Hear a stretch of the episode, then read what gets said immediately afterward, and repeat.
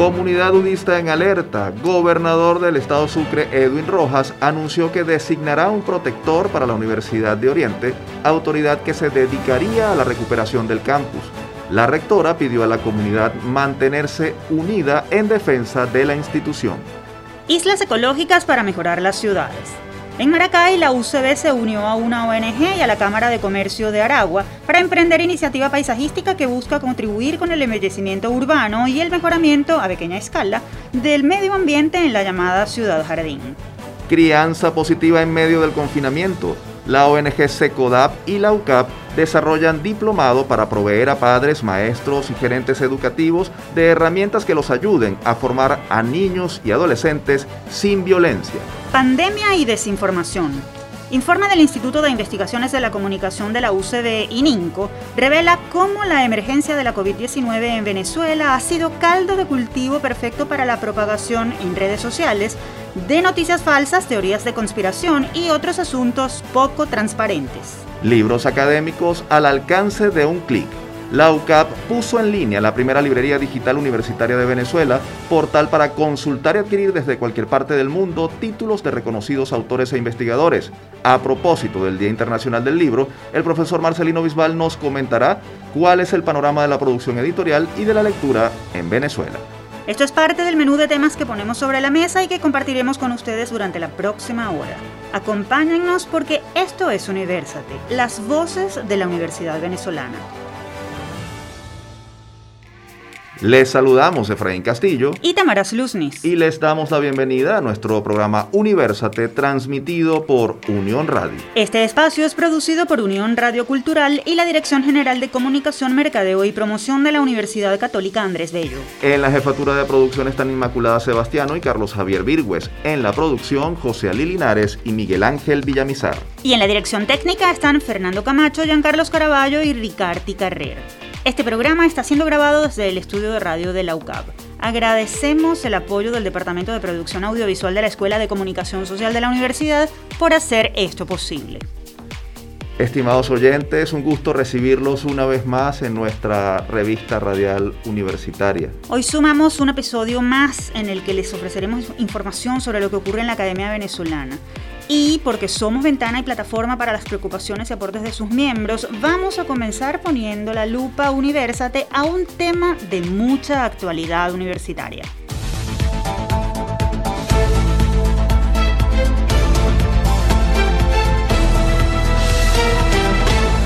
Precisamente, Tamara, tenemos que arrancar nuestro programa de hoy hablando de una situación que está generando controversia en el ámbito universitario nacional. Se trata del anuncio que el pasado 19 de abril hizo el gobernador del estado Sucre, Edwin Rojas, quien aseguró que en los próximos días designará un protector para la Universidad de Oriente, UDO, el cual, según sus palabras, tendría a cargo conducir la reconstrucción de esta institución pública y autónoma. Rojas informó que se reunió con el ministro de Educación Universitaria César Trompis, a quien solicitó la intervención de la UDO debido a lo que calificó como abandono por parte de las autoridades rectorales.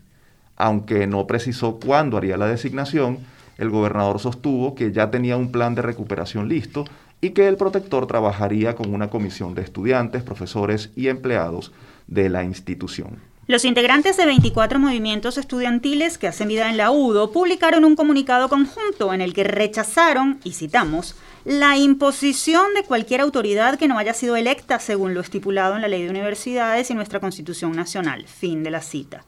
La dirigencia estudiantil calificó el anuncio del gobernador como una violación a la autonomía universitaria y criticó que las autoridades regionales y nacionales no cumplan con la obligación constitucional de brindar apoyo en materia de seguridad a la institución. También a través de un comunicado, la rectora Milena Bravo invitó a la comunidad, y citamos, a no hacerse eco de informaciones tergiversadas y mal interpretadas que lejos de contribuir en la búsqueda de soluciones consensuadas en beneficio del alma mater del oriente venezolano, se convierten en un espiral perverso que hace mucho daño al sentimiento universitario. Fin de la cita. Asimismo, Milena Bravo pidió a estudiantes, profesores y trabajadores no bajar la guardia y permanecer unidos en la defensa de la universidad. En Universate estaremos muy atentos al desarrollo de esta información. Sin duda se trata de un hecho de gran relevancia que no solo impacta a la Universidad de Oriente, sino a toda la comunidad universitaria. Y después de este breve reporte sobre lo que ocurre en la UDO, es momento de continuar con nuestro programa. Por eso hablaremos de un estudio que evaluó la dimensión y dinámica de otra pandemia, la de la desinformación sobre la COVID-19 que circula en redes sociales. Esto en nuestra sección El que busca encuentra.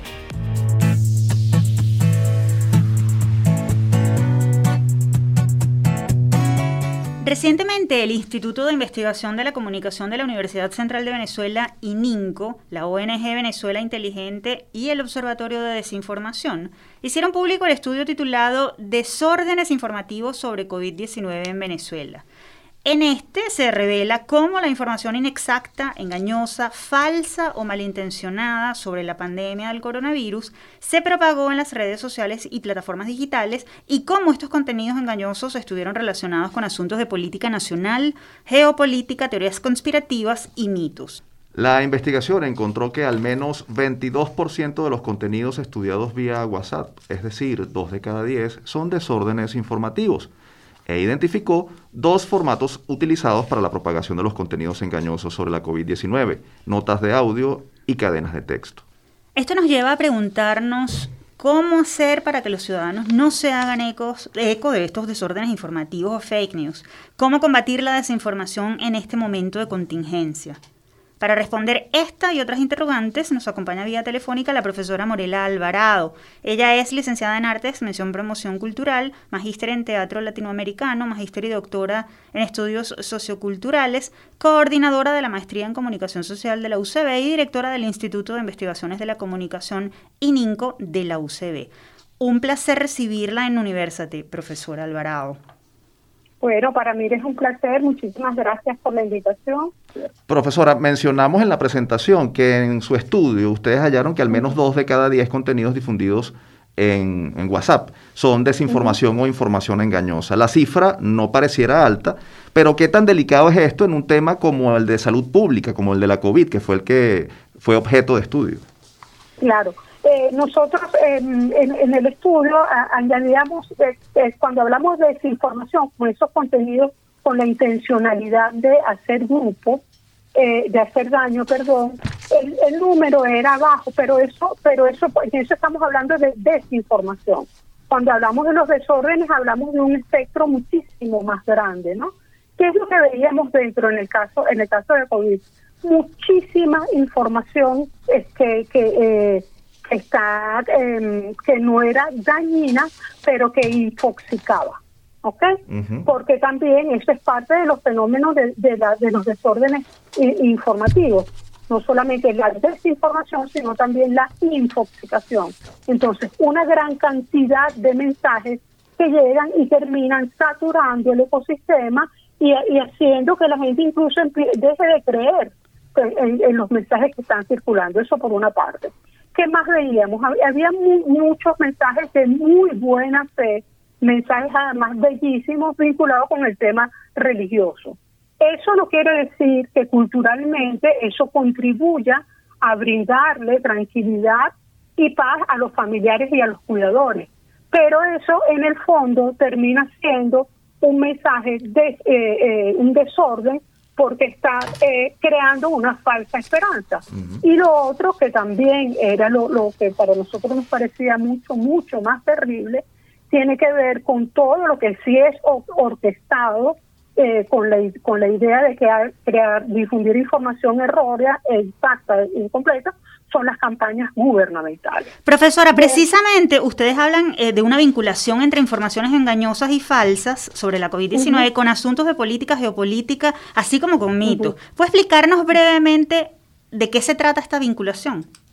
Ok, primero, vemos eh, el, el, cómo el Estado, vamos a hablar del Estado venezolano, la política pública del Estado, que es la que más conocemos Primero se utilizó el Sistema Nacional de Medios Públicos como plataforma propagandística del gobierno, pero no como una un canal info, infocomunicacional del Estado. Es decir, no se decían informaciones vinculadas a la política de salud, sino informaciones vinculadas a planes y acciones de personeros del gobierno, donde se incluía además la estigmatización de, por ejemplo, de líderes de oposición.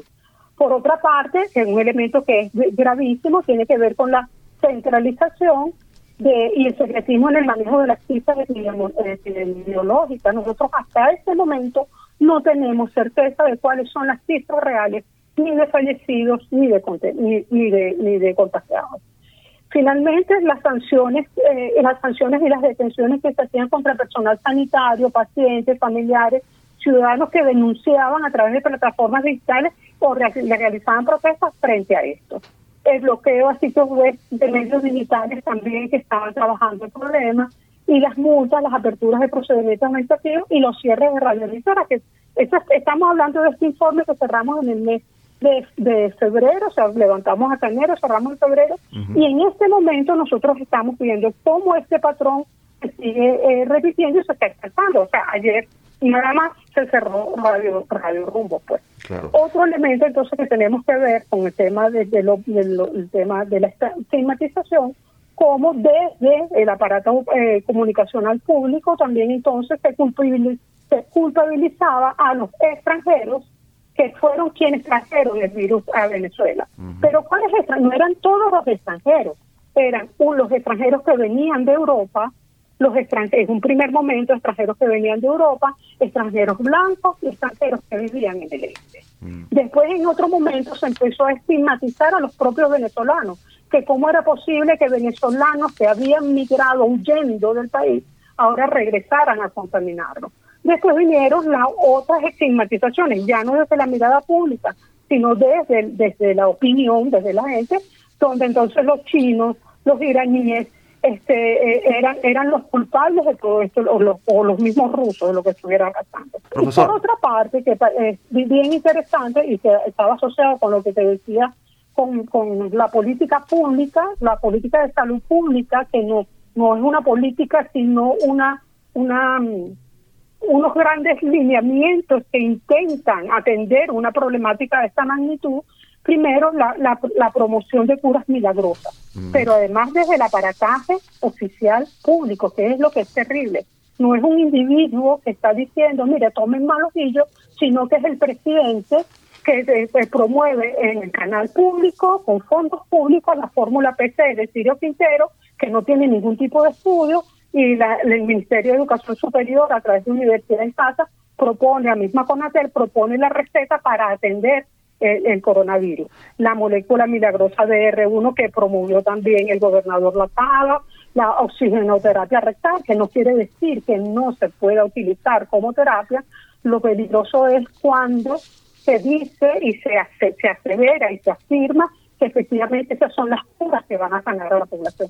Y finalmente las gotitas milagrosas de Gregorio Hernández, Cabartibis, que cuestan más de 7 millones de bolívares en cualquiera de las farmacias. Profesora, pues, ¿cómo hacer para que los ciudadanos eh, tengan acceso a estas prácticas que a estas prácticas y a estas investigaciones que se están haciendo desde la universidad y no se hagan eco de los desórdenes informativos o las llamadas fake news? Ok, mira, lo primero, lo primero, y nosotros tenemos un dicho, amárrate el dedo. Lo primero es amárrate el dedo, duda. Cuando llegue una noticia, antes de reenviarla, piensa, amárrate el dedito, piensa si es verdad, constata con otra persona, a ver. Sí, eso, hay un trabajo que es en el pequeño, ese de amárrate el dedo, y es un trabajo, hay otro trabajo que es un poquito más grande, que es esto, es unirse a comunidades de investigación y sumar aliados sumar aliados. Nosotros tenemos eh, en, el, en, el, en, el, instituto tenemos una palabra muy muy interesante para llamar el trabajo que hacemos, que es el trabajo de la basurita. Pero nosotros tenemos unos grupos en WhatsApp y unos grupos en Telegram donde vamos añadiendo la basurita. ¿Cuál es la idea? Noticia sospechosa se tira en la basurita.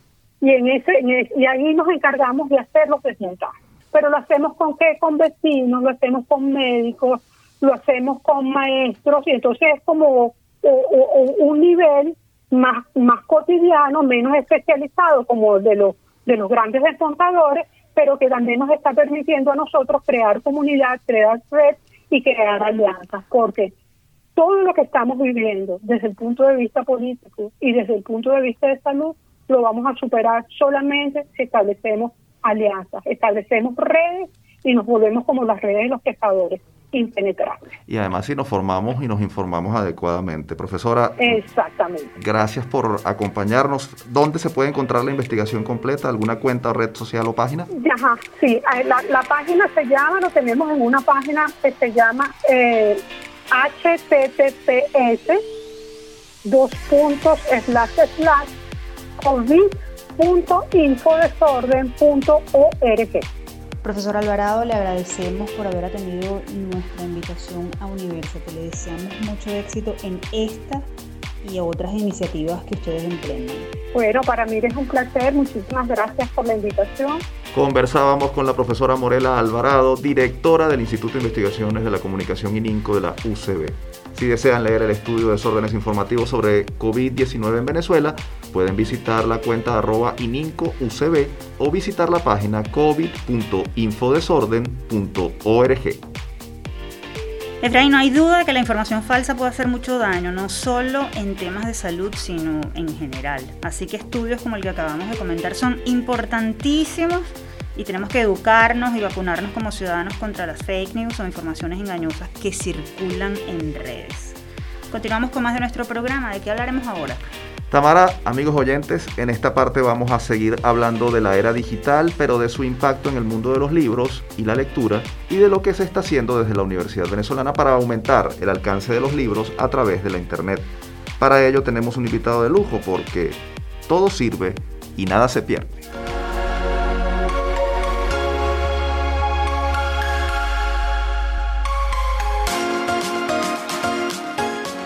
El pasado 23 de abril se celebró el Día Internacional del Libro. Desde hace un buen tiempo, la era digital ha venido impulsando la lectura de textos electrónicos y la Internet se ha convertido en una ventana para darlos a conocer e impulsar su distribución, lo que ha roto fronteras geográficas. Recientemente, AB Ediciones, el sello editorial de la UCAP, estrenó un portal web en el que usuarios de cualquier parte del mundo pueden conocer y adquirir en formato electrónico los volúmenes sobre distintos temas como investigación, política, redes sociales, historia, periodismo y educación, entre otros, que ha publicado esta editorial universitaria en los últimos cinco años. La página abediciones.ucap.edu.be se convirtió así en la primera librería digital universitaria de Venezuela y, según sus promotores, constituye una apuesta para impulsar y difundir la producción académica editorial del país en un momento complejo para el sector universitario. A propósito del lanzamiento de este portal, ¿cuál es el presente y futuro del libro universitario en Venezuela? ¿Cómo aprovechar la Internet? Para expandir los mercados y alcances de la producción bibliográfica académica. Y más allá de esto, ¿estaría condenado el libro impreso a desaparecer? Para responder estas y otras preguntas recibimos nuevamente en Universate a Marcelino Bisbal, periodista, profesor investigador y director de publicaciones de la UCAP y del sello AB Ediciones. Marcelino, bienvenido a Universate, esta es tu casa. Gracias por acompañarnos.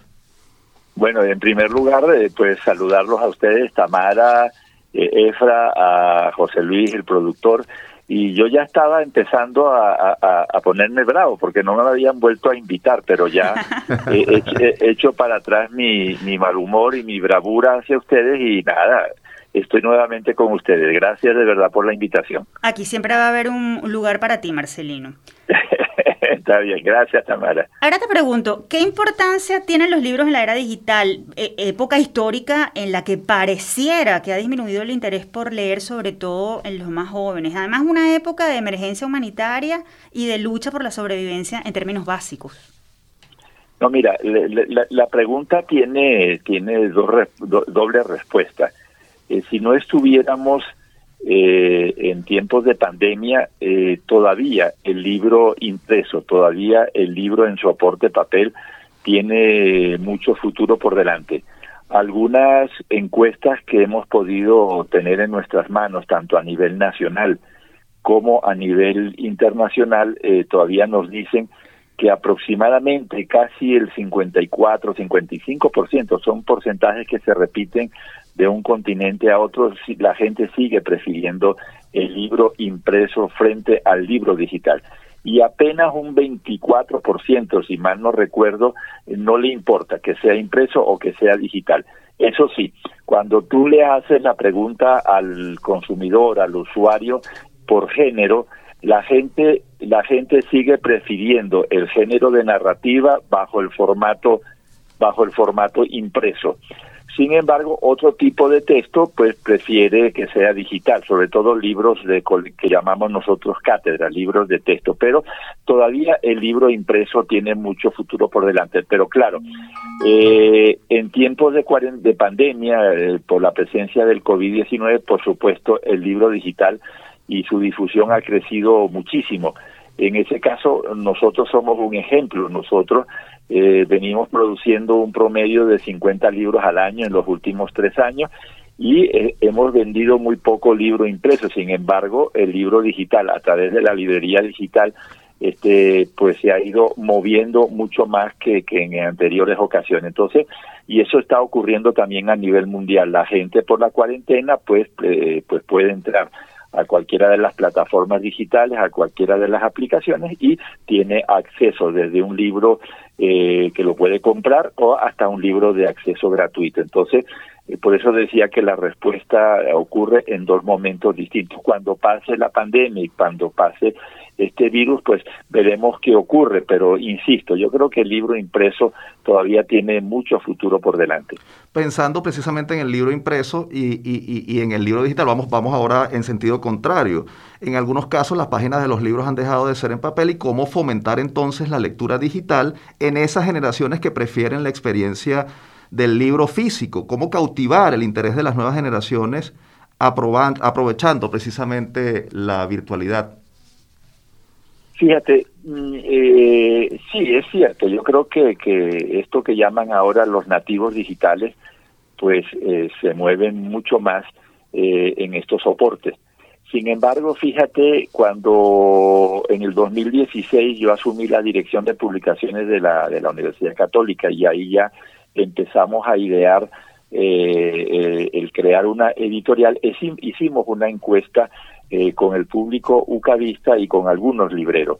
Para nosotros las respuestas fueron bien interesantes, porque fíjate, eh, los jóvenes, dependiendo de la carrera, prefieren el libro impreso, mientras que hay otros que prefieren el libro digital, puedo decirlo. Eh, los estudiantes de la, de la Facultad de Derecho, los estudiantes de Derecho, preferían el libro impreso, preferían que sus libros de cátedra eh, fueran impresos. Sin embargo, cuando iba a los estudiantes de ingeniería o a los estudiantes de comunicación social, preferían el libro digital y en algunos casos eh, en cualquiera de los dos formatos. Entonces, eso depende un poco de, del oficio, depende un poco de la, de la, de la profesión que está estudiando el joven. Pero en términos generales, y lo puedo decir por mi hijo y por mi nuera, eh, prefieren el libro digital. Por ejemplo, yo no sé si a Tamara le ocurrirá lo mismo con la hija, que yo sé que, que es médico, pero mi nuera, que es médico, cuando se fue de este país para hacer su posgrado, pues yo le pregunté, Georgina, ¿y no te llevas los libros? No, no, yo lo tengo todo aquí en esta tabla. Entonces apretó un, un icono y en ese icono me empezó a mostrar, mira, este libro de fisiología, este libro de no sé qué, todo era absolutamente digital y todas las actualizaciones que ellos reciben son digitales en este momento. Es así, Marcelino, sí, tienes razón. A mí me pasa algo muy similar con mi hija. En ese sentido, vamos a hablar de la librería digital de Ave Ediciones. ¿Cuál ha sido la receptividad del portal web y qué busca lograr en pro de la difusión bibliográfica de la UCAB y de otras universidades dentro y fuera de Venezuela? ¿Hay convenios, por ejemplo, con otras editoriales? Mira, eh, eh, estamos en ese proceso. Fíjense, eh, nosotros desde el mes de noviembre, diciembre, que abrimos ya la librería digital, al día de hoy ya tenemos 85 libros dentro de la librería, de los cuales casi unos 30 libros son de, de, de, pago, es decir, tú puedes comprarlos a precio muy, muy módico, porque resulta que eh, el libro sobre el libro impreso, cuando es se pasa al libro digital, hay, un hay, hay una rebaja de costo del 30% menos. Y el resto de los 85 son libros de acceso totalmente libre, de acceso gratuito. En este momento estamos en una etapa de promoción, de, dar a conocer la librería que realmente es poco conocida. Lo que sí, un poco lo que planteaba Efraín, es la primera librería eh, universitaria, digital y comercial del país. El plan que tenemos, el plan que tenemos es eh, convocar a las otras universidades, universidades públicas, sobre todo que están tan deprimidas en los actuales momentos, y que las pocas ediciones que ellos han producido en los últimos años puedan entrar en nuestra librería y poner una pequeña pestaña donde se diga, bueno, si usted quiere eh, ver los libros de la editorial Equinoccio de la Simón Bolívar, aquí lo tiene. Usted quiere ver los libros de la editorial de la Universidad Central de Venezuela, aquí lo tiene. Y eso lo vamos a inaugurar pronto porque ya hemos firmado un convenio con la Fundación Centro Gumilla y todas las publicaciones del Centro Gumilla van a tener una pestaña dentro de la librería de AB Ediciones y el que quiera adquirir las publicaciones de Gumilla, pues lo aprieta esa pestaña y allí encuentra eh, ese conjunto de publicaciones.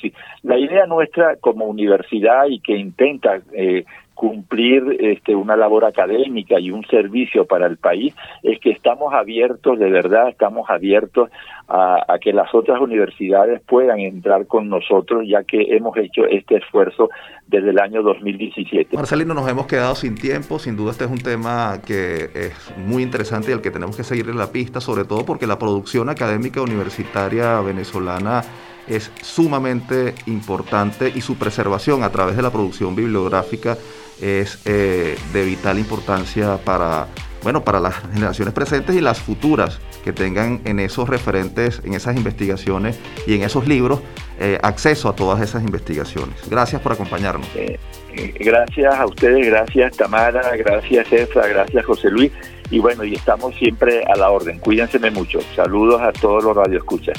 Ustedes escuchaban al profesor Marcelino Bisbal, periodista, investigador de la comunicación y director de publicaciones de la UCAP.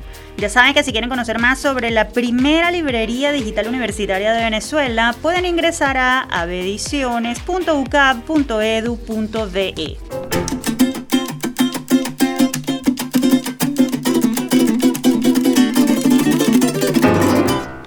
Es momento de irnos a la pausa, pero lo hacemos escuchando música y de la buena. Lo que se oye de fondo es Take the A-Train, melodía en clave de jazz interpretada por el cuatrista venezolano Jorge Glem y el pianista cubano César Orozco, incluida en el disco Stringwise que ambos grabaron en el año 2019. El CD se llevó el premio como mejor álbum instrumental en los Independent Music Awards de 2020. Al escuchar la melodía queda claro que Jorge Glem es de esos músicos venezolanos que siguen enarbolando la bandera del talento en otras partes del mundo. Por cierto, el 30 de abril se celebra el Día Internacional del Jazz. Ya venimos con más de University.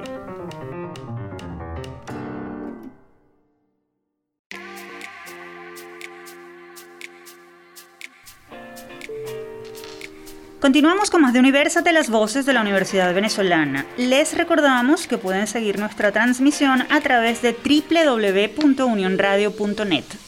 Y a propósito de la conmemoración el pasado 22 de abril del Día Mundial de la Tierra, en este segmento conversaremos sobre cómo la academia, en alianza con algunas organizaciones de la sociedad civil, sigue aportando ideas para mejorar el medio ambiente de nuestro país, específicamente las zonas urbanas. Esto y más desde el campus.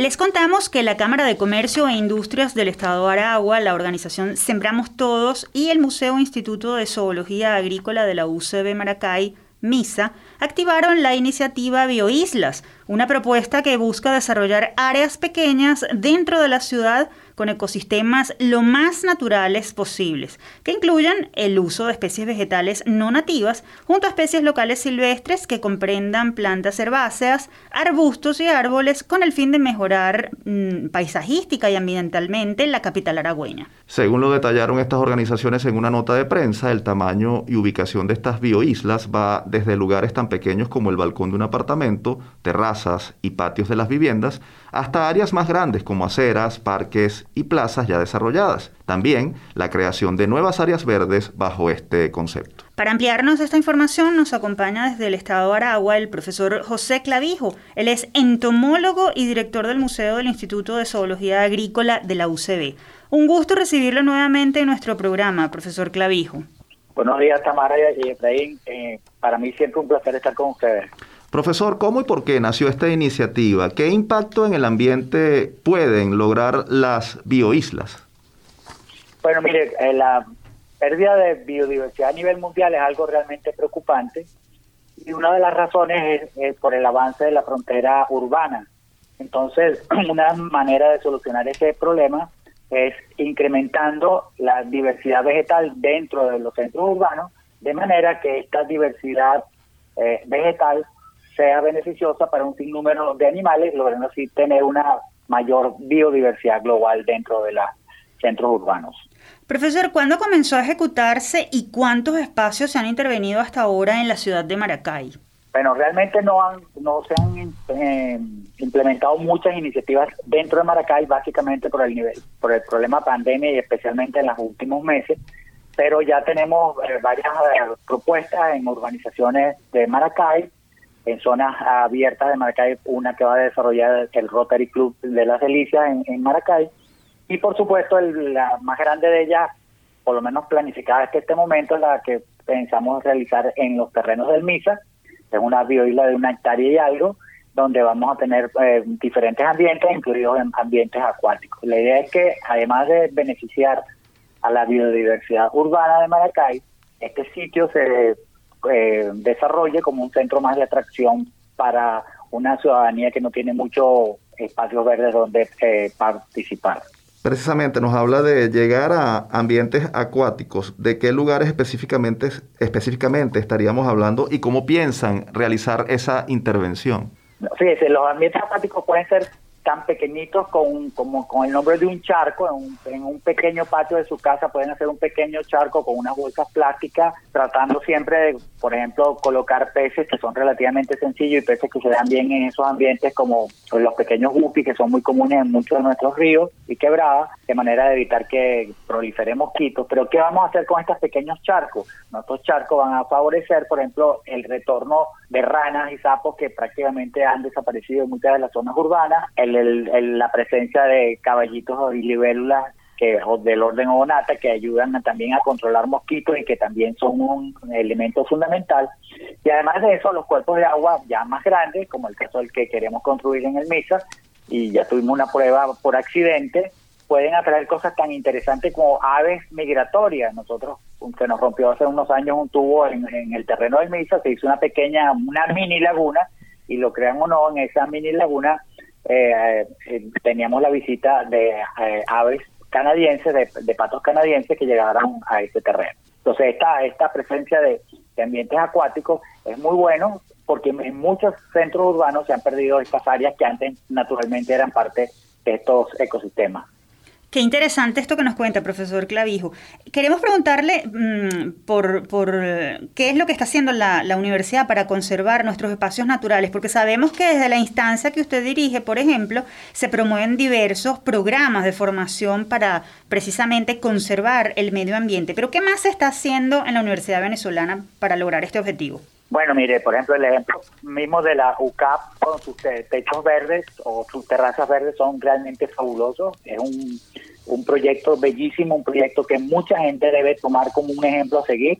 Nuestras terrazas, nuestros techos de nuestras viviendas, nuestros techos de nuestros edificios pueden ser un sitio ideal para aumentar las zonas verdes de la ciudad, disminuyendo la temperatura, mejorando la calidad del aire y, por supuesto, siendo un sitio de atracción para nueva biodiversidad. Eh, este tipo de programa es muy importante. Lamentablemente, en el caso de las universidades eh, públicas, nosotros tenemos una muy seria restricción económica, lo que nos imposibilita tener fondos propios.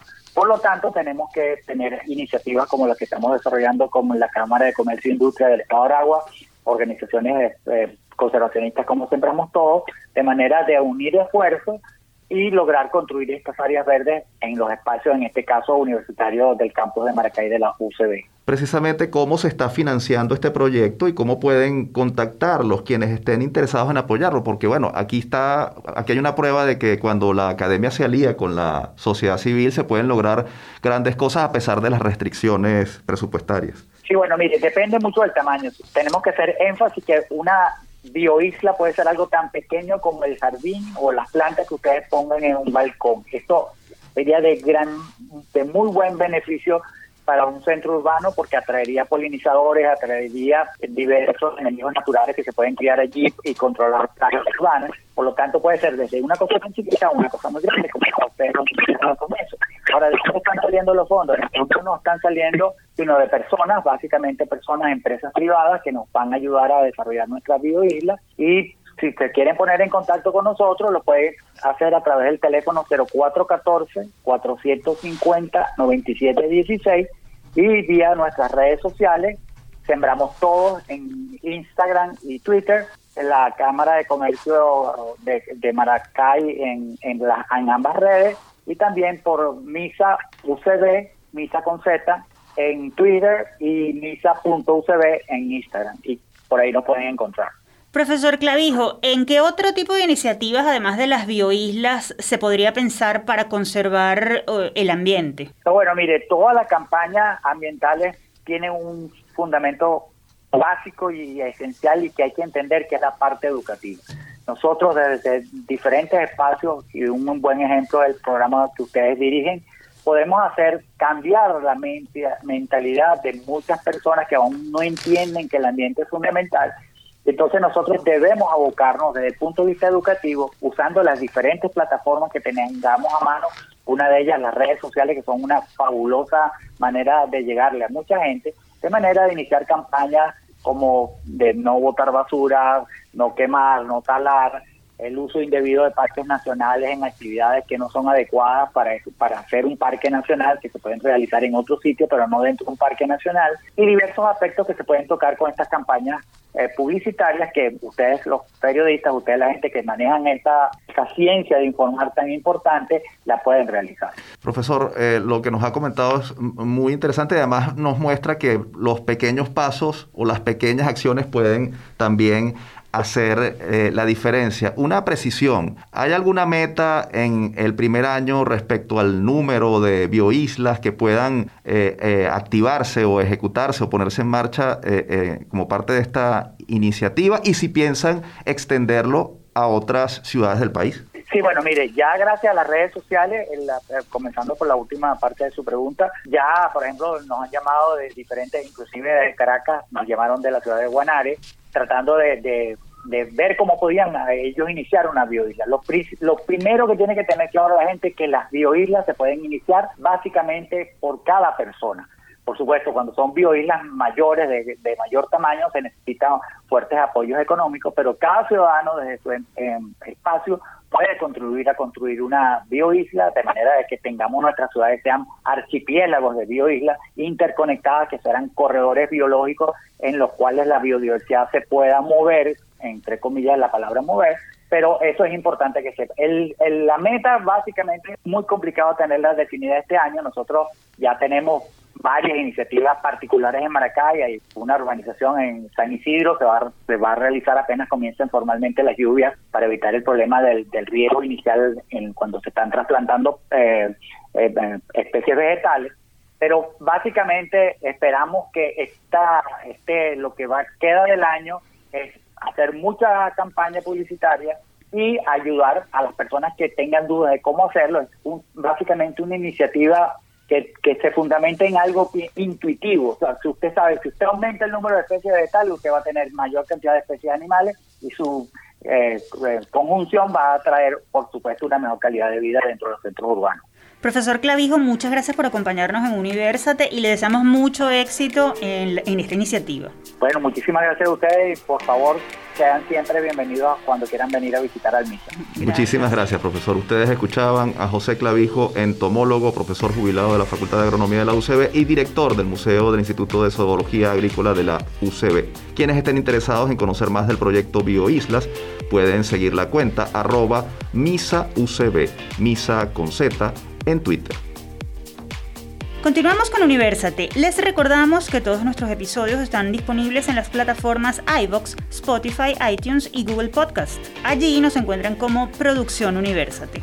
Y en este segmento hablaremos de un tema muy importante para padres y maestros, disciplina positiva y su efecto en la crianza de los niños en medio de la pandemia. Si quieren saber más, Quédense con nosotros en nuestro foro Universal.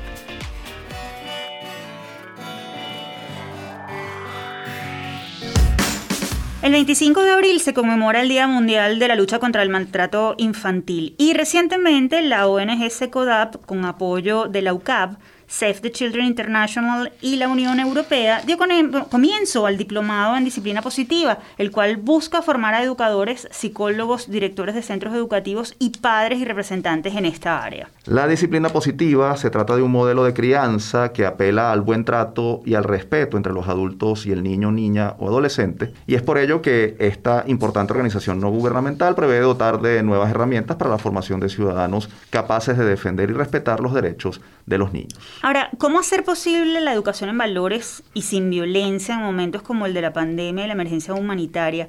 ¿Qué recomendaciones ofrecen los expertos sobre este tema? Para responder, a estas y otras interrogantes nos acompaña vía telefónica el profesor Carlos Trapani. Él es abogado, docente e investigador del Instituto de Investigaciones Jurídicas de la UCAB y coordinador general de SECODAP. Bienvenido a Universate, profesor Trapani. Un gusto saludarlo. Profesor, en el contexto país en el que vivimos, ¿qué es y qué pretende la formación en disciplina positiva? Bueno, es una formación que tiene muchísimos años entre SECODAP y LUCAP, una formación que ha ido cambiando de acuerdo a las realidades que, que, viven los niños en Venezuela. Inicialmente la formación era con relación a los derechos del niño, conocer la lógica, conocer la Convención de los Derechos del Niño, pero después el contexto nos fue eh, apuntando hacia poder especializar la formación en prevención de violencia. Y eh, desde hace aproximadamente cinco años, bueno, el diplomado tuvo un giro para poder profundizar herramientas, metodologías sobre pautas de crianza no violenta desde una perspectiva de derecho, pero también desde una perspectiva de desarrollo del niño.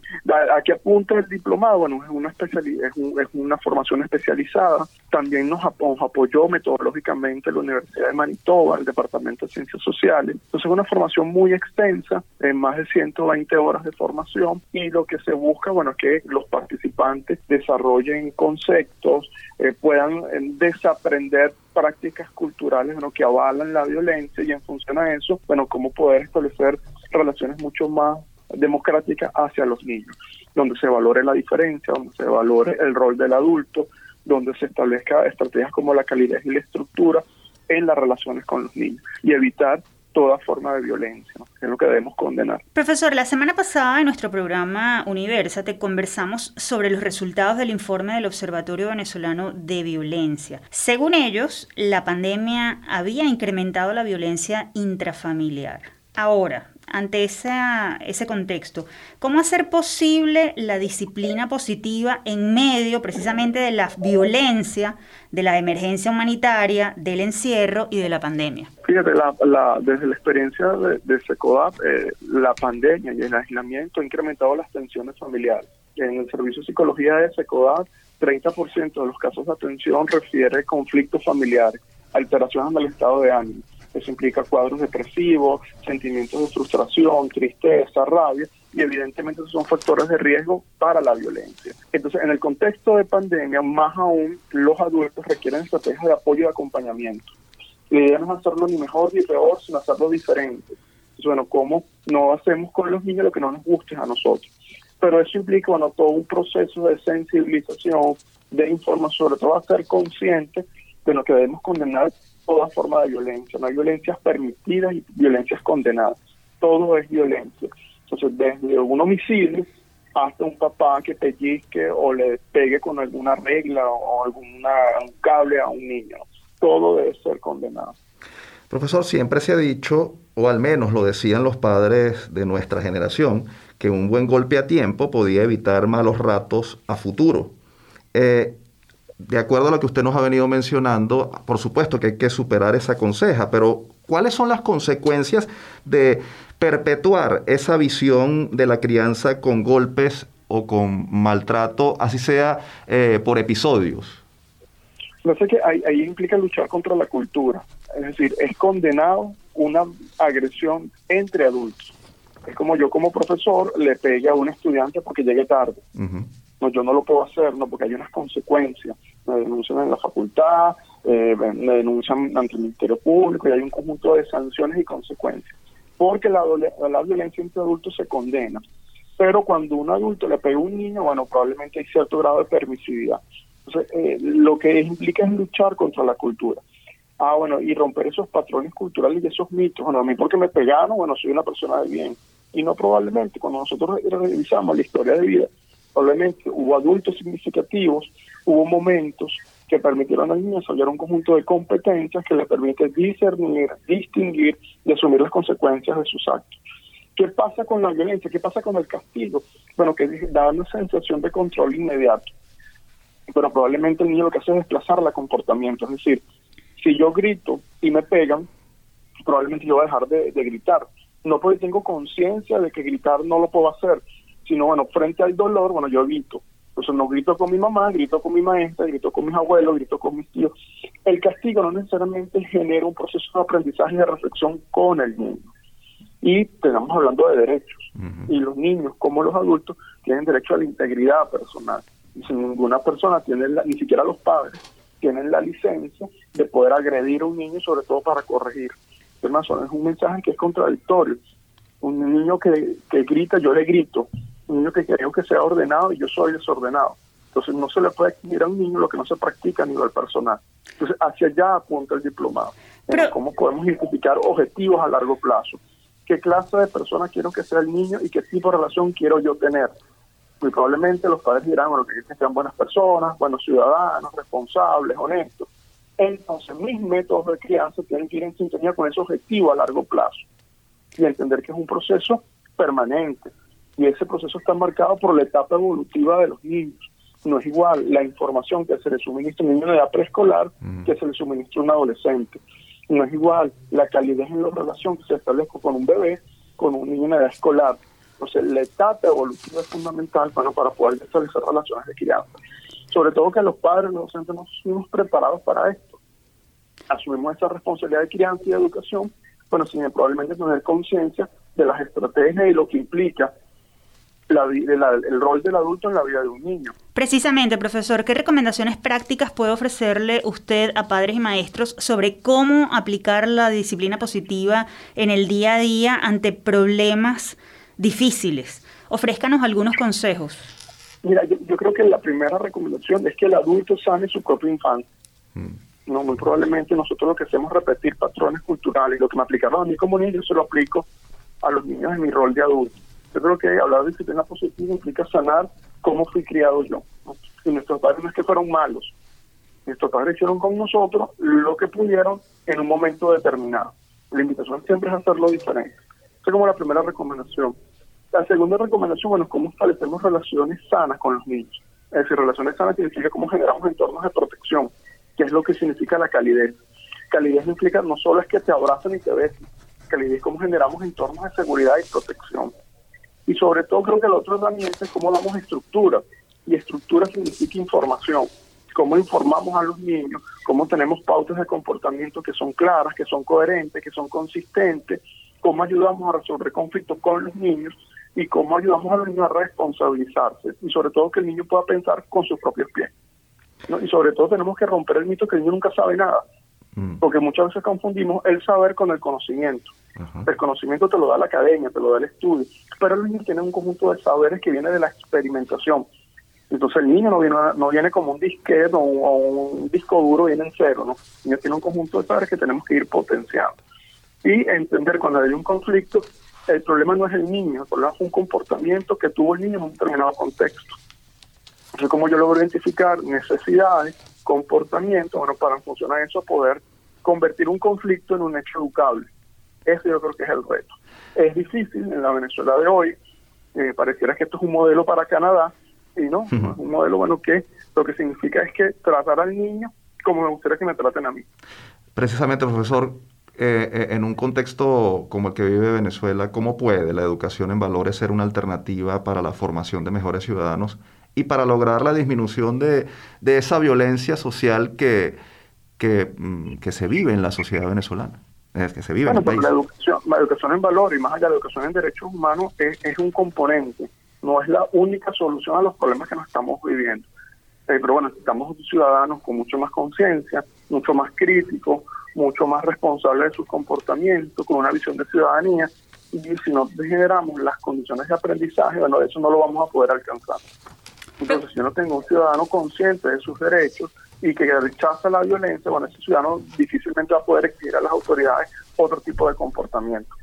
yo creo que vivir en comunidad significa, bueno, cómo aceptamos la diferencia y en función de la diferencia, bueno, cómo buscamos acuerdos y consensos. Y eso lo aprendemos desde la casa. Profesor Trapani, le agradecemos muchísimo por haber atendido la invitación a nuestro espacio. Le agradecemos por estos valiosos consejos. Vale, un abrazo. Escuchábamos al profesor Carlos Trapani, abogado, docente, investigador del Instituto de Investigaciones Jurídicas de la UCAP y coordinador general de SECODAP. De esta organización, por supuesto, pueden conseguir información a través de su cuenta arroba SECODAP. Efraín, ha llegado el momento de la despedida por el día de hoy, pero antes de hacerlo vamos a compartir, como siempre, nuestra acostumbrada frase de la semana. Creo en la amistad como el invento más bello, creo en los poderes creadores del pueblo, creo en la poesía y, en fin, creo en mí mismo, puesto que sé que hay alguien que me ama. Las palabras forman parte del rezo el credo manifiesto poético de Aquiles Nazoa, periodista, escritor, poeta, ensayista y humorista caraqueño nacido en 1920 y fallecido en 1976. Considerado uno de los grandes promotores de la cultura popular venezolana a través de sus textos, de su muerte se conmemoran este 26 de abril 45 años.